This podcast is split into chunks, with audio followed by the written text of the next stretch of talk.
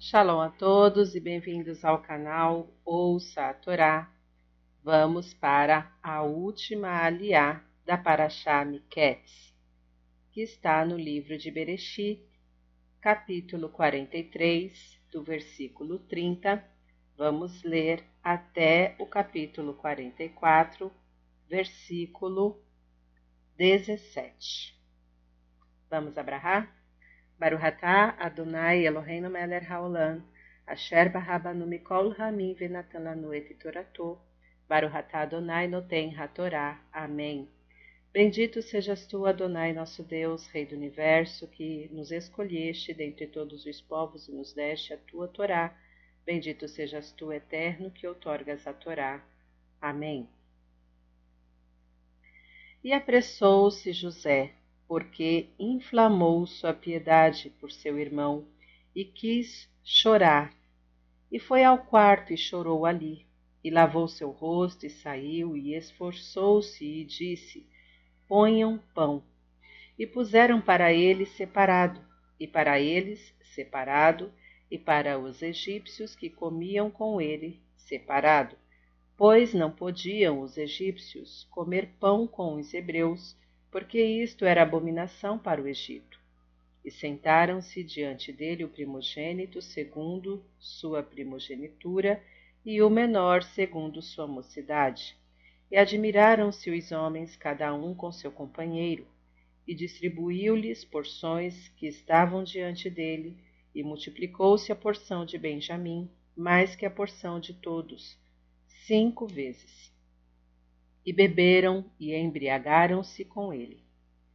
E ordenou ao que estava sobre sua casa, dizendo: Enche os sacos dos homens de alimento, quanto puderem levar, e põe o dinheiro de cada um na boca de sua bolsa.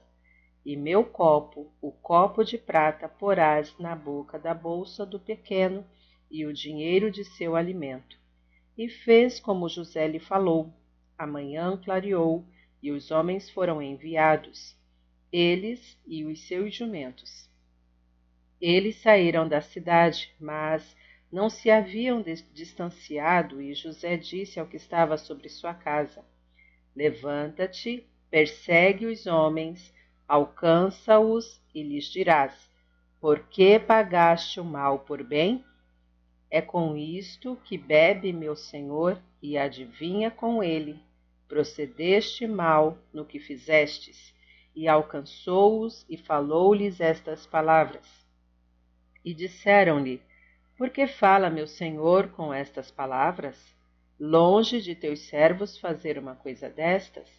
Eis que o dinheiro que encontramos na boca de nossas bolsas devolvemo-lo a ti desde a terra de Canaã. E como roubaríamos da casa de teu senhor prata ou ouro? Aquele com quem teus servos for encontrado morra, e também nós seremos para meu senhor por escravos. E disse: Também agora seja com vossas, como vossas palavras. Aquele com quem for encontrado o copo, somente ele será meu servo, e vós sereis limpos de culpa. E apressaram-se e baixaram cada um sua bolsa à terra, e abriram cada um sua bolsa e procurou, e começou no grande e no pequeno terminou. E foi encontrado o copo na bolsa de Benjamim. E rasgaram suas roupas, e carregou cada um seu jumento, e voltaram à cidade. E veio Judá e seus irmãos à casa de José, e ele ainda estava ali. E prostraram-se diante dele em terra, e disse-lhes: José, que obra é esta que fizestes? Por certo sabeis que adivinharia um homem como eu? E disse Judá: Que diremos a meu senhor? Que falaremos? E que justificaremos? Deus achou o delito de teus servos, eis que nós somos servos de meu senhor. Também nós, também aquele em que foi encontrado o copo em suas mãos.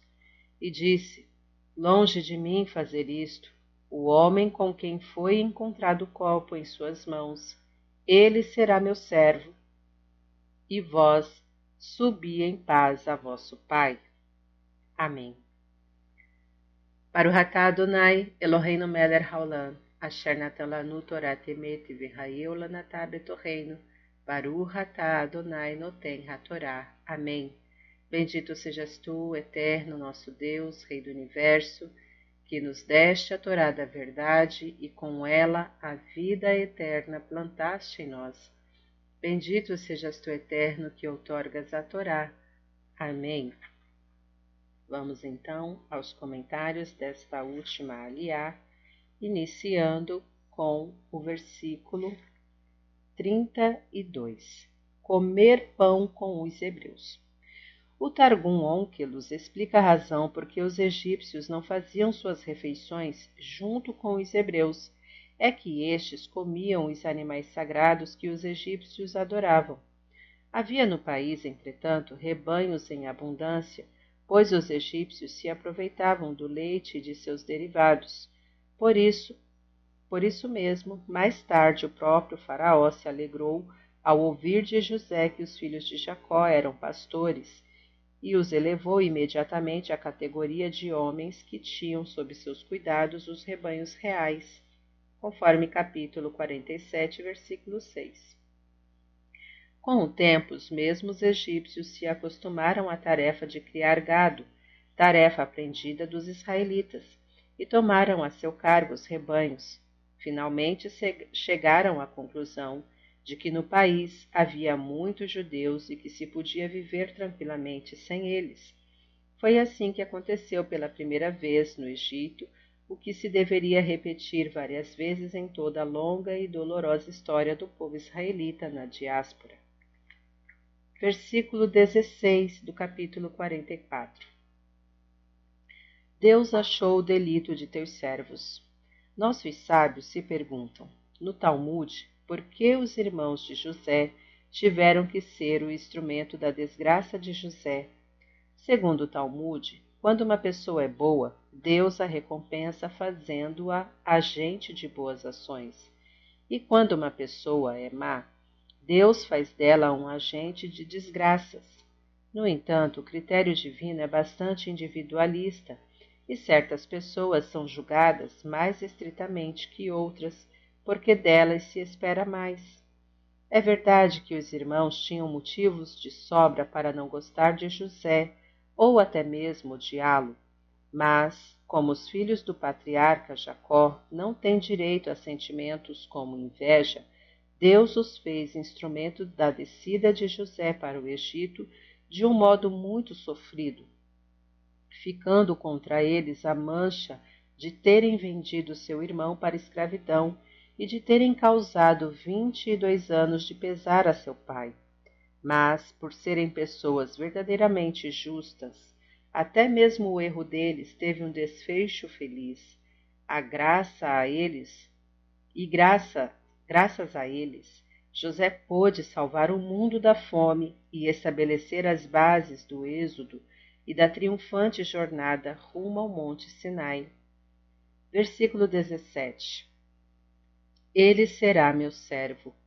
A conduta aparentemente rigorosa de José para com seus irmãos objetivava comprovar a sinceridade do arrependimento deles.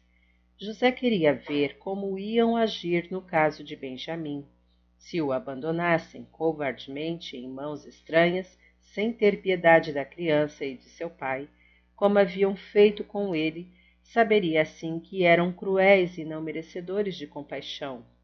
Porém, se defendessem Benjamim, mesmo com perigo de suas vidas, se convenceria então de que não eram os mesmos que o venderam e que Deus quis que tivesse lugar esta separação para fazer realizar-se seus dois sonhos e a vontade divina. Mas os irmãos demonstraram realmente que estavam prontos a fazer qualquer sacrifício por Benjamim. Fim dos comentários. Tá gostando do conteúdo do canal? Não se esqueça, curte, comenta, compartilha, se inscreve e ativa o sininho se ainda não é inscrito e fique por dentro de todas as novidades. Shalom a todos!